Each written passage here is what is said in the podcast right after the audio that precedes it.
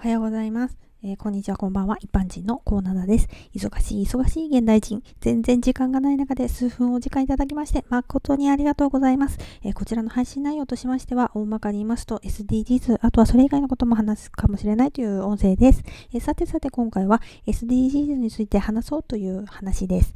えー、帰国子女ですとか留学経験のある人の話を聞きますと、えー、海外では普段の会話の中で気候変動について話すのが普通だったっていうふうに聞くんですね、えー、気候変動については日本はまだまだ関心が薄いような気がしてるんですけれども、え日本でもね普段の会話の中で、ね、SDGs について話すようになるといいなと思いました。